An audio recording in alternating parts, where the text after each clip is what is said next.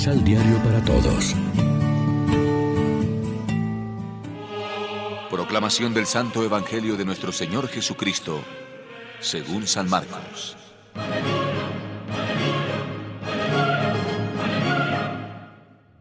Jesús se retiró con sus discípulos a orillas del lago, y muchos galileos lo siguieron. También venía a él muchísima gente de las regiones de Judea, de Jerusalén, de Idumea, del otro lado del Jordán, y de los territorios de Tiro y de Sidón, porque habían oído hablar de todo lo que hacía. Jesús mandó a sus discípulos que dejaran una barca a su disposición para que toda esa gente no lo atropellase. Pues al ver cómo sanaba a no pocos enfermos, Todas las personas que sufrían de algún mal querían tocarlo y al final lo estaban aplastando.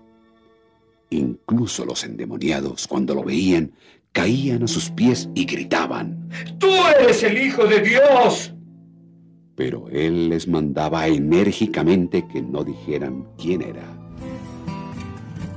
Lección Divina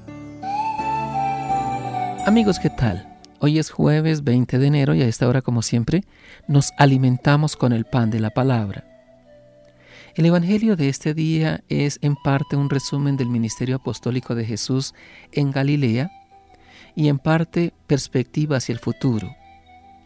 Las multitudes que, provenientes de toda Palestina, se reúnen en torno a Jesús son un preludio de la fundación del nuevo Israel, la Iglesia Universal que Cristo iniciará con la institución de los doce apóstoles, como lo veremos mañana. La presencia incluso de paganos de Tiro y Sidón responde al interés de Jesús por esas regiones que, según Marcos, visitará más tarde. El deseo masivo de tocar al Señor evoca los milagros que han precedido y los que seguirán. El texto presenta un cuadro un tanto idealizado y en él destacan como protagonistas, aparte de Jesús obviamente, la gente y los demonios.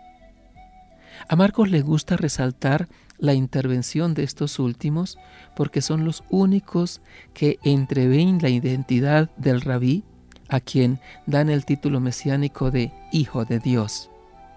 Adivinaban que Él venía a destruir su poder. Pero Jesús les impone silencio para que no lo diesen a conocer. Actitud acorde con su secreto mesiánico, quería evitar malentendidos de mesianismo político entre la gente, tan lejos de admitir un Mesías paciente. En el fondo, Jesús no parece fiarse demasiado del entusiasmo de la gente, porque de hecho es ambiguo. La muchedumbre lo busca más por el deseo de una curación que de una conversión, quizá más por su poder de taumaturgo que por su propio mensaje. Era muy probable que quedara fuera de su comprensión el misterio profundo de la identidad de Jesús y el significado de sus milagros como signo del reino de Dios que había irrumpido en su realidad cotidiana. Por eso Cristo no se embriaga de fervor popular y por si acaso encargó a los discípulos que le tuviesen preparada una lancha, no lo fuera a estrujar el gentío. Pues todo el mundo trataba de tocarlo porque salía de él una fuerza que los curaba a todos, anota el evangelista Lucas en el lugar paralelo. Reflexionemos. ¿Con qué criterios o actitudes ejercemos el poco o mucho poder que poseemos? Oremos juntos. Concédenos pasar de ser masa amorfa a ser pueblo tuyo, creyentes adultos que siguen a Cristo responsablemente, hombres y mujeres comprometidos a fondo con el Evangelio y sensibles como Cristo al dolor de cuantos sufren. Amén. María, Reina de los Apóstoles, ruega por nosotros.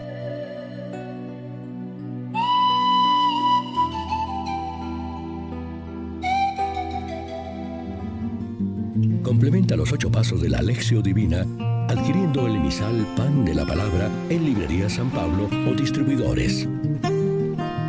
Más información www.sanpablo.co Pan de la Palabra.